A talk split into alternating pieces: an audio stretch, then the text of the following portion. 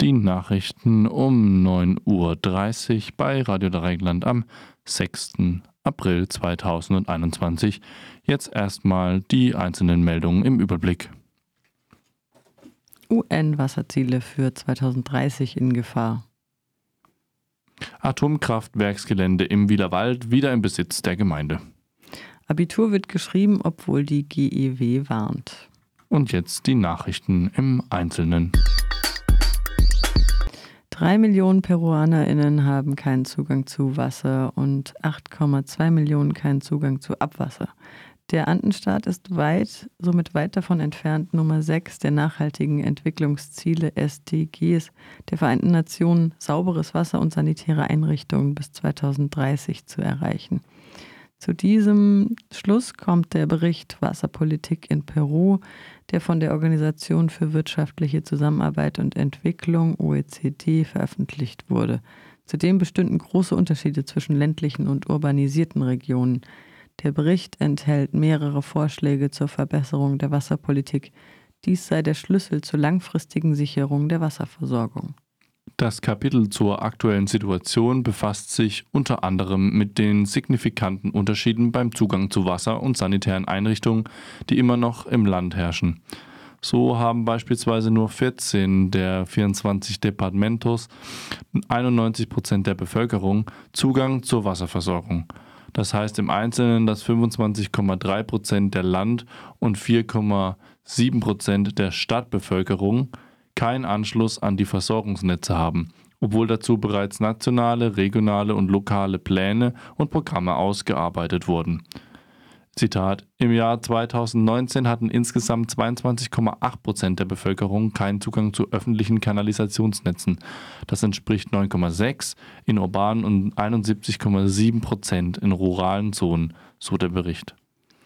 Wie der Indikatorenkatalog der Nachhaltigkeitsziele zeigt, ist Peru noch weit davon entfernt, das sechste SDG-Ziel sauberes Wasser und sanitäre Einrichtungen bis 2030 zu erreichen.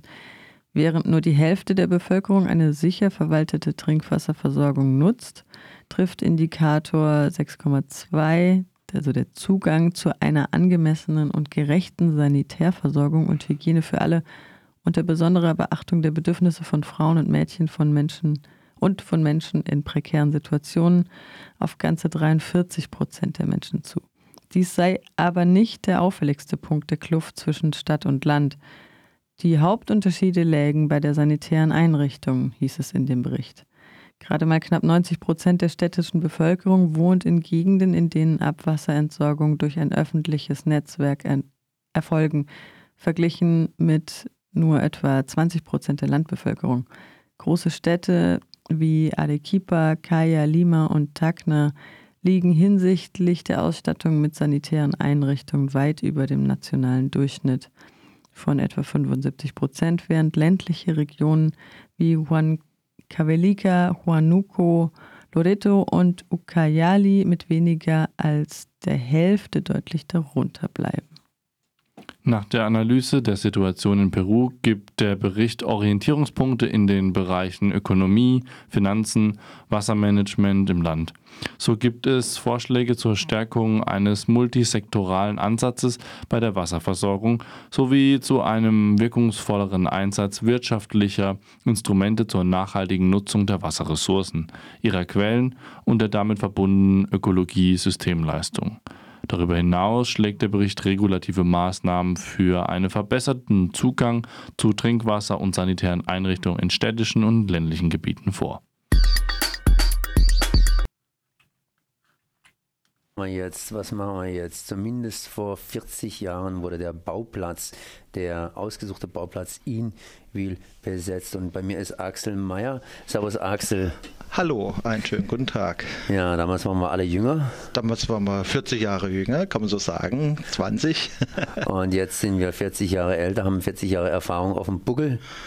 Und äh, was ist jetzt, beziehungsweise was war denn damals los? Also wir hatten damals ja auch schon ein Jahr Erfahrung auf dem Buckel, das heißt, die Zivilgeschichte ist ja nicht vom Himmel gefallen. Da war diese Bauplatzbesetzung in Markolsheim vorher, wo es gegen das Bleichemiewerk ging.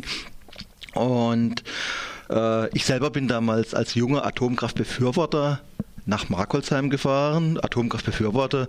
Ich komme aus einem proletarischen Elternhaus, habe eine Lehre gemacht, habe damals unser Freund das Atom gesehen, so diese Propagandafilme für Atomkraft.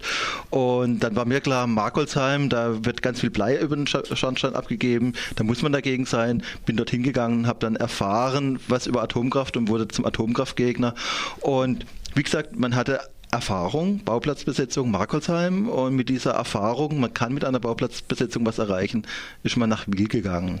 Aber dass es so geklappt hat, hat damals eigentlich auch keiner geglaubt. Wir waren ziemlich verzweifelt. Der Gedenkstein zu den Protesten gegen den Bau eines Kernkraftwerks im Wald bei Wiel ist sauber und wird immer wieder von Moos befreit. Nun kauft die Gemeinde das umkämpfte Gelände nach mehr als 45 Jahren vom Energiekonzern Energie Baden-Württemberg. Der Kaufpreis ist nicht bekannt. Am 18. Februar 1975 begann mit der erfolgreichen Bauplatzbesetzung in Wiel das Ende der Atomenergienutzung in Deutschland. Menschen unterschiedlichster Herkunft und politischer Ansichten haben grenzüberschreitend gemeinsam Widerstand organisiert, um in Markursheim Frankreich, Wiel Deutschland, Kaiser August Österreich oder äh, Schweiz und Gerstheim Frankreich die fortschreitenden Atomenergie im Lande zu stoppen. Es war der Tag des Baubeginns für die geplanten AKWs. Menschen stellten sich mit ihren Kindern vor die Baumaschinen und brachten diese zum Stillstand. Es folgte die erste Räumung des Platzes durch die Polizei am 20. Februar. Nach einer Großkundgebung am Sonntag, den 23. Februar 1975, kam es zur zweiten Besetzung. In der Besetzung des Geländes der Badenberg AG damals wurde die Volkshochschule Wielerwald eröffnet, um Informationen über die Folgen der Atomkraftenergie zu verbreiten und neue Mitstreitende zu gewinnen. Parallel zum Nei-Hemaxide kam das Jahr zum Aufschwung der erneuerbaren und zukunftsfähigen Energien. Man kann also sagen, in Wiel und Markholzheim liegen wichtige Wurzeln des BUND, der Grünen und der heutigen Klimaschutzbewegung. 35 Jahre nach der Reaktorkatastrophe von Tschernobyl Zehn Jahre nach Fukushima und dem Jahr nach der Abschaltung der beiden Fessenheimer Reaktoren schließt sich jetzt das letzte formelle Kapitel der Wiel-Geschichte. Ende März 2021 gab der Wieler Bürgermeister Ferdinand Burger im Gemeinderat bekannt, dass die Gemeinde Wiel den Wald zurückgekauft hat. Abitur wird geschrieben, obwohl die GEW warnt. Den Vorschlag der Gewerkschaft Erziehung und Wissenschaft kurz GEW hin, die Abiturprüfung ausfallen zu lassen, wies die Präsidentin der Kultusministerinnenkonferenz Britta Ernst entschieden zurück. Alle würden mit Hochdruck an sicheren Bedingungen für die Durchführung der Prüfung arbeiten, erklärte die SPD-Politikerin. Die KMK habe mit ihrem Beschluss zum Abitur 2021 bereits einen Rahmen verabredet, der die Vergleichbarkeit sicherstelle, aber Spielräume schaffe, um die Einschränkungen der Pandemie um auf die Einschränkungen der Pandemie Rücksicht zu nehmen, so die brandenburgische Bildungsinnenministerin. Die GEW-Vorsitzende Marlies Tepe hatte gefordert, im Notfall die Prüfung der AbiturientInnen pandemiebedingt ausfallen zu lassen. Sollte das Infektionsgeschehen so dramatisch steigen, wie die dritte Welle in anderen europäischen Nachbarstaaten befürchten lässt, müssten die Länder flexibel reagieren und von Prüfungen absehen, erklärte Tepe, Tepe gegenüber dem Redaktionsnetzwerk Deutschland. Das waren die Nachrichten zum 6. April 2021.